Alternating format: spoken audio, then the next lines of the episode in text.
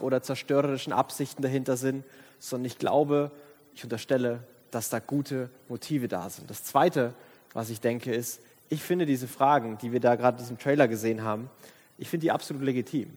Und ich finde es wichtig, dass äh, man sich denen auch innerhalb einer, einer Kirche stellt.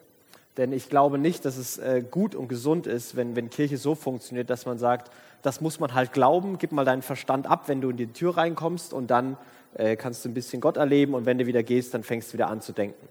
Ich glaube, dass das Glauben und, und Denken, dass Emotionen und Verstand absolut zusammengehören und das nicht zu trennen ist. Und deswegen ist es wichtig, dass wir uns diese Fragen stellen. Wir wollen heute mit einer Frage beginnen und das ist, gibt es nur eine wahre Religion? Ich weiß nicht, ob du dir die Frage persönlich schon mal gestellt hast oder was du mit der Frage verbindest. Für manche bedeutet es die, die ehrliche Suche nach Antworten, die ehrliche Suche nach, wo komme ich her, wo gehe ich eigentlich hin, was ist der Sinn des Lebens und man, man sucht und man vergleicht verschiedene Religionen, verschiedene Weltanschauungen, um herauszufinden, ja, worum geht es eigentlich in diesem Leben? Vielleicht ist aber mit dieser Frage auch eine, eine Angst verbunden oder eine Sorge verbunden. Die Sorge, dass ähm, Exklusivität, dass Absolutheit zu ganz schön viel Leid und Zerstörung führen kann. Und wir müssen gar nicht weit gucken ähm, in, in der aktuellen Zeit oder in die Geschichte, dass Religion und, und verschiedene absolute religiöse Vorstellungen auch immer wieder zu Unterdrückung und zu Leid geführt haben. Und manchmal wird diese Frage gestellt und manchmal wird diese Frage auch sehr kritisch gestellt, weil, weil die Angst damit verbunden ist oder, oder der Gedanke, okay, sobald jemand behauptet oder sagt, hey, wir haben die Wahrheit, wir wissen es besser als alle anderen, alle anderen liegen falsch, dass daraus eine, eine Überlegenheit, eine Arroganz, eine Unterdrückung und, und einfach Leid und Gewalt entsteht. Und, und ich denke, diese Dinge schwingen alle mit und ich werde versuchen, die irgendwie wahrzunehmen, aufzunehmen und während wir die Frage versuchen äh, zu durchdenken, dem, dem einfach nachzugehen. Und ich möchte das wirklich sehr, sehr grundlegend machen. Ich möchte beginnen mit dem, okay, gibt es nur eine wahre Religion und dann über das Verhältnis von Exklusivität und Toleranz nochmal mit uns nachdenken. Gibt es nur eine wahre Religion? Und damit stellen wir die Frage nach Wahrheit. Gibt es etwas, was richtig ist. Und Wahrheit, äh, wenn man googelt, dann definiert Google das hier.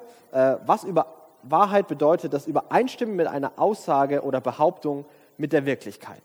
Also ist das, was ich sage, entspricht das der Wirklichkeit. Ganz simpel definiert. Und unser Leben würde nicht funktionieren, wenn dieses System nicht geben würde. Keiner von uns kann sagen, Wahrheit interessiert mich nicht, ist mir egal. Wenn ein neuer Arbeitgeber sagt, Sie haben den Job, dann interessiert es mich sehr wohl, ob, das, ob ich tatsächlich den Vertrag bekomme oder ob er nur will, dass ich mich gut fühle. Wenn ich in meiner WG oder mit meinem Ehepartner sage, ich bringe den Müll raus oder ich habe den Müll rausgebracht, dann interessiert es mich wirklich, ob das die Wahrheit war oder ob meine Nase mir irgendwann erzählt, dass es gelogen war. Es ist wirklich wichtig und es ist keine Frage von Meinungen. Entweder der Müll ist draußen oder er ist nicht draußen. Es gibt eine Wahrheit und diese Wahrheit ist wichtig. Genauso gibt es aber Dinge im Leben, die sind Meinungssache und von Perspektiven abhängig. Ich habe ein blaues Hemd an und einer mag sagen, das Hemd ist schön. Der andere mag sagen, das Hemd ist hässlich. Und da kann man drüber reden, warum oder warum nicht. Aber ultimativ wird man sich, glaube ich, darauf einigen, okay, das ist eben deine Meinung, das ist meine Meinung, das ist Geschmackssache. Das ist, das ist eben deine Meinung. Dieser Satz gilt nicht beim Müll raustragen. Also wenn du vergisst, den Müll rauszutragen und sagst, habe ich gemacht, und dann, nee, der ist doch noch hier. Ja, das ist deine Meinung. Das äh, funktioniert nicht. Also es gibt Situationen, wo man sagen kann, hey, das ist, das ist deine Meinung und wir einigen uns darauf, dass man verschiedene Perspektiven haben kann. Und es gibt Situationen, wo das absolut nicht geht und absolut nicht gilt. Und die Frage ist, wenn wir über Wahrheit und Religion nachdenken, Gehört diese Frage in die Kategorie, okay, hier, hier muss es irgendwie eine Wahrheit geben, hier muss es irgendwie exklusiv sein? Oder gehört es in die Kategorie, wo man sagt, ist eigentlich doch alles nur eine Frage von Perspektive und Meinungen? Und wenn wir beginnen, uns dem Thema zu nähern und, und die, die, die, die Religionen betrachten, ich möchte einmal ganz kurz äh, die, die großen, fünf großen Weltreligionen, wie sie bezeichnet werden, ähm, an, andeuten. Diese unterscheiden sich, würde ich sagen, nämlich grundlegend und nicht nur oberflächlich. Es gibt drei große monotheistische Weltreligionen, den Islam, das Christentum und das Judentum.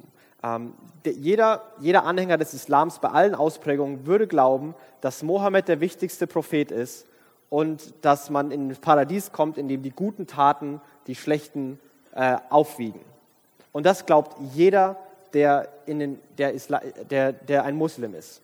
Christen und Juden würden beides komplett ablehnen.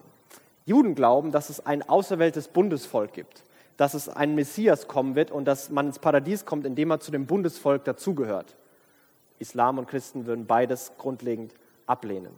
Christen glauben, dass, Jesu, dass Jesus auf die Welt gekommen ist, dass Jesus wahrer Gott und wahrer Mensch war, dass Jesus gekreuzigt wurde und auferstanden ist und man ins Paradies kommt, in dem Gott einem das aus Gnade schenkt. Judentum und Islam würden, würden, würden beides komplett ablehnen. Und das sind, keine, das sind keine Randerscheinungen von Christentum, Judentum und Islam. Das sind grundlegende Überzeugungen, ohne die man nicht Muslim, nicht Christ, nicht Jude sein kann.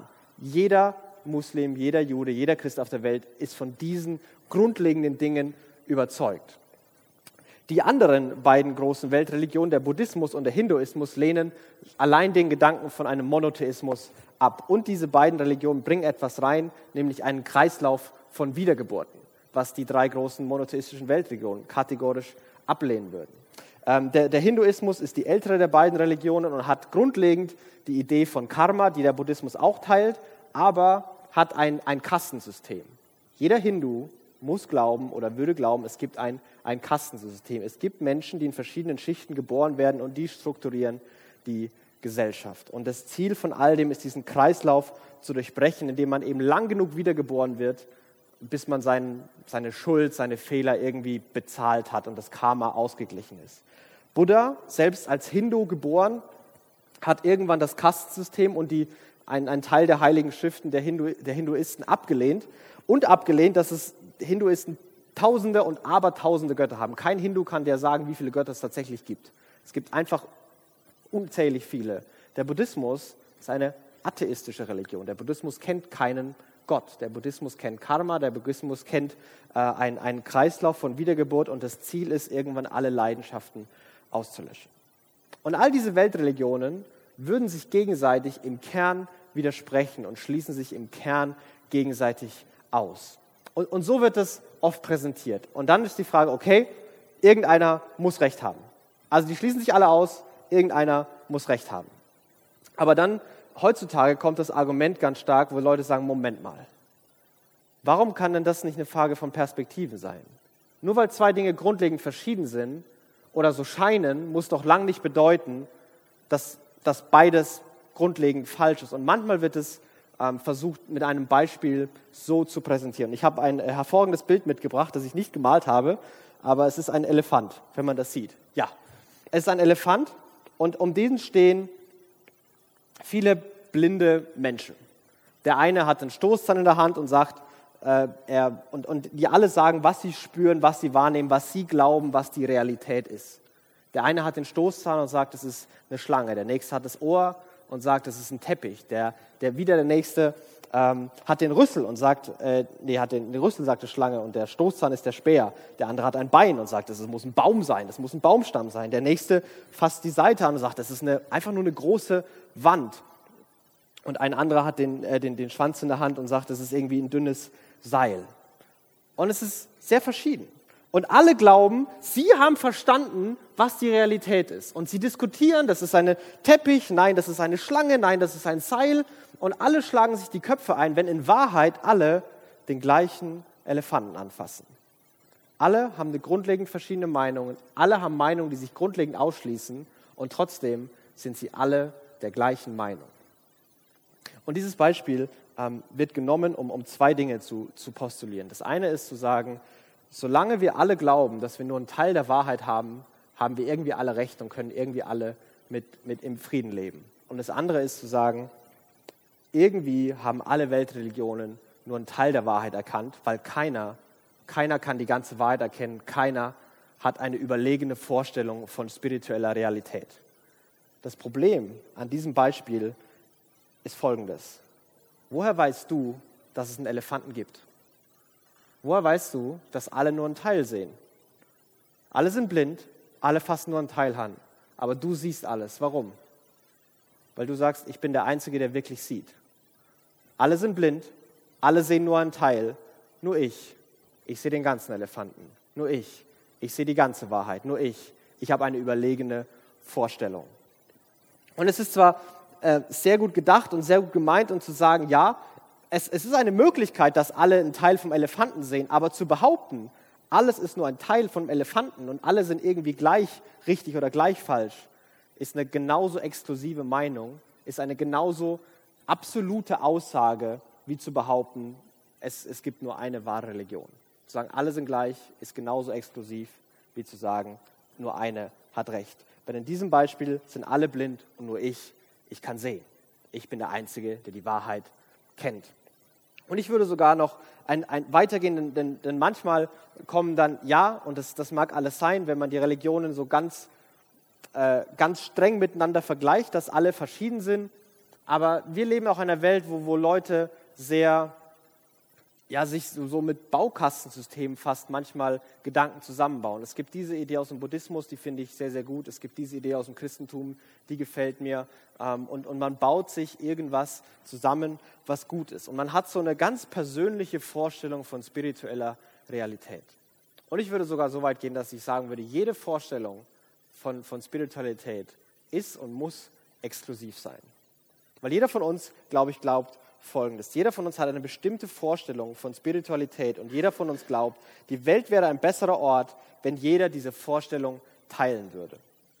Und damit ist meine Vorstellung besser als die der anderen. Und es gilt, glaube ich, für jede Vorstellung. Ich will das, will das kurz illustrieren. Zum Beispiel gibt es Leute, die glauben, wenn es um spirituelle Realität geht, das ist irrelevant.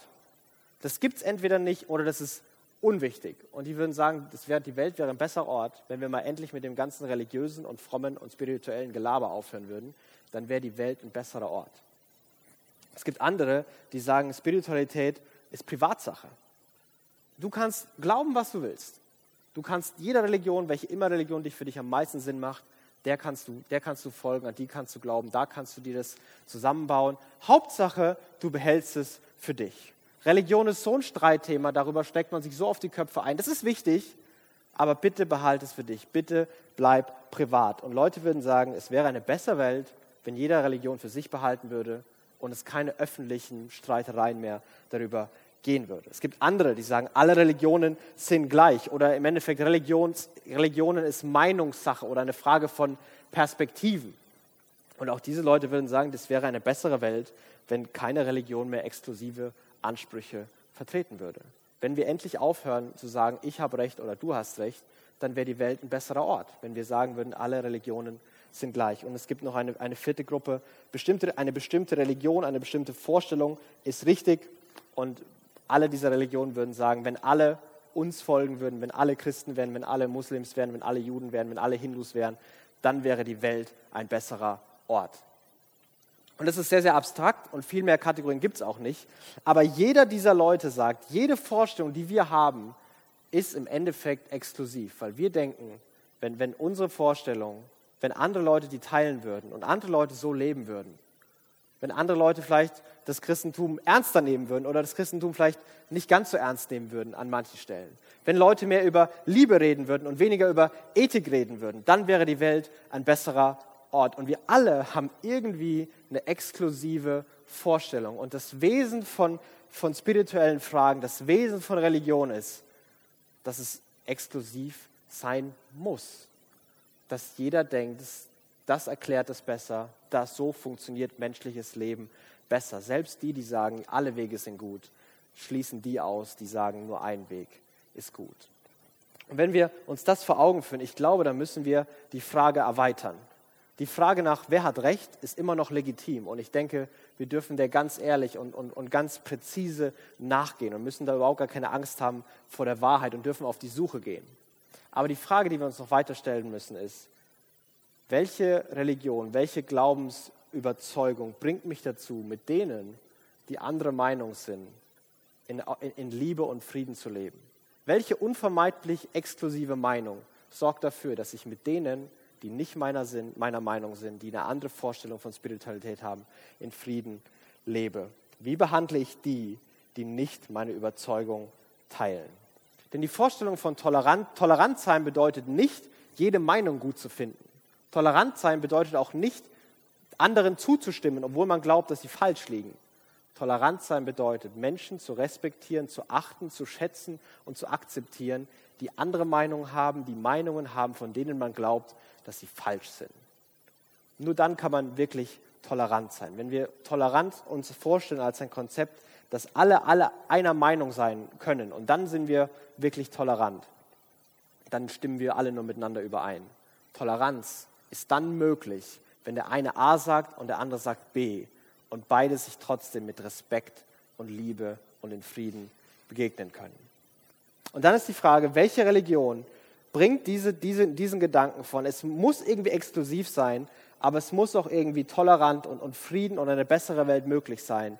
Welche, welche Vorstellung, welche Grundüberzeugung bringt das irgendwie zusammen?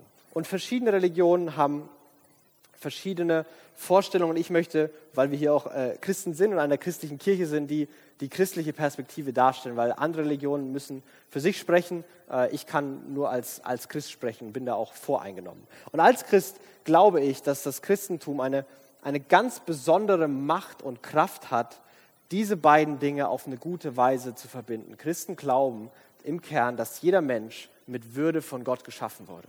Dass jeder Mensch, Mann oder Frau, alt oder jung, egal welche Nationalität, egal welche Nation, welche, welche ethnische Herkunft, ganz egal, jeder Mensch ist mit Würde geschaffen, jeder Mensch hat was beizutragen, jeder Mensch ist wertvoll und wichtig. Christen glauben genauso, dass jeder Mensch irgendwie Fehler hat und jeder Mensch Probleme hat. Der theologische Begriff dafür ist, alle Menschen sind Sünder. Also Christen glauben, keiner ist besser und keiner ist schlechter. Alle Menschen sind irgendwie im Kern die gleichen. Und Christen haben im Zentrum eine Person mit Jesus, der Sachen sagt wie liebe deine Feinde und liebe deinen Nächsten. Und ich glaube, da hat Christentum eine unglaubliche Kraft. Und während ich rede, kann es sein, dass bei dir sofort im Kopf die Fragen kommen, Moment mal. Christentum, das für Frieden und Einheit und Liebe auf der Welt sorgt, da würden mir aber spontan 20 bis 3000 Beispiele einfallen, die das widerlegen. Da muss ich nur mein Geschichtsbuch aufmachen, dann kann ich dir tausend Dinge sagen, wo das Christentum aber ganz viel gemacht hat, aber nicht für Frieden gesorgt hat, sondern wodurch die Christen Leid und einfach ganz viel Unterdrückung in der Welt passiert ist. Und du hast recht. Du hast recht. Es gibt ganz, ganz viele dieser Beispiele. Aber ich möchte etwas, es gibt eine Beobachtung. Wenn sich das Christentum mit weltlicher Macht verbunden hat, dann kam es immer zu Leid und Unterdrückung und das Christentum ist zurückgegangen und verschwunden. Wenn man 2000 Jahre christliche Geschichte verfolgt, dann hat das Christentum ist immer dort gewachsen und war dort auf dem Vormarsch, wo es genau das gelebt hat, wo es mit denen, die anderer Meinung war, wo es die geliebt hat, wo es denen gedient hat, wo es für Frieden gesorgt hat, selbst wenn alle die Christen gehasst haben. Und die christlichen Zentren haben sich dort entwickelt. Und überall dort, wo die Christen sich irgendwann mit politischer Macht verbunden haben, selbst wenn die Anfänge wirklich mit guten Intentionen waren, hat es irgendwann dazu geführt, dass andere Religionen ausgeschlossen, unterdrückt wurden. Und in diesen Orten ist das Christentum nach mehreren Generationen irgendwann fast ganz verschwunden gewesen.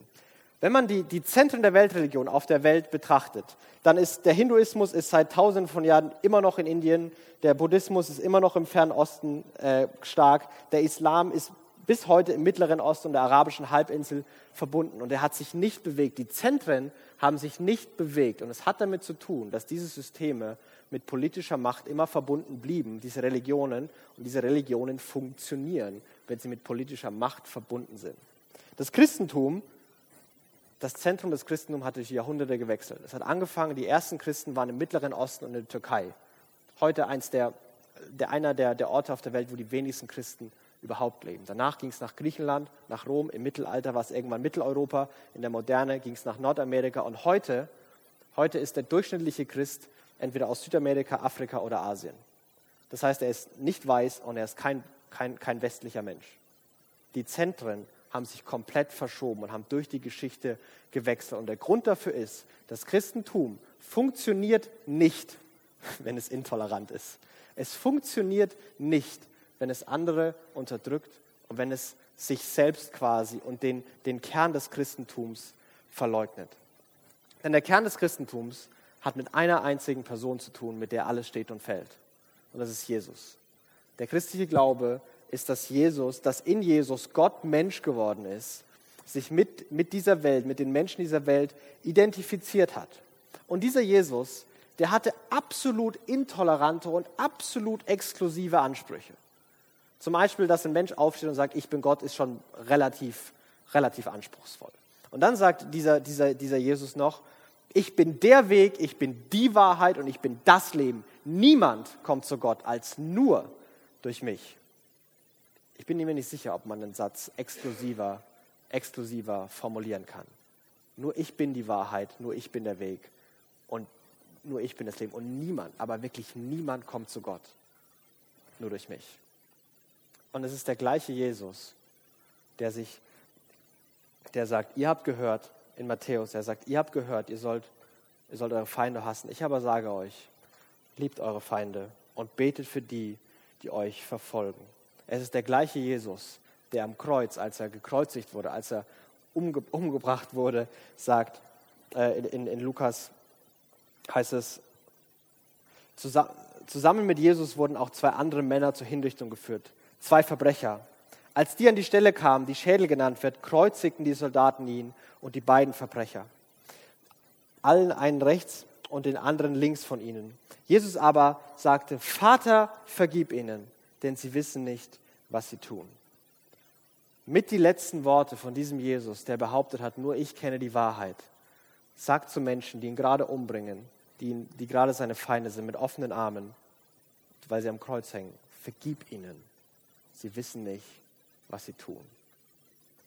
Der Weg von Jesus und der Anspruch von Jesus war nie mit Macht, mit Gewalt, mit Schwertern ein, ein Reich aufzubauen. Der Weg von Jesus war zu lieben und zu dienen. Und überall dort, wo, wo Christentum und christliche Kirche diesen Weg verlässt, verlässt sie das Christentum. Es ist schön, dass Menschen sagen, im Namen von Jesus haben wir so und so viele Menschen umgebracht. Ich glaube, Jesus würde den Paus Maul hauen dafür. Das hat er nicht gemacht.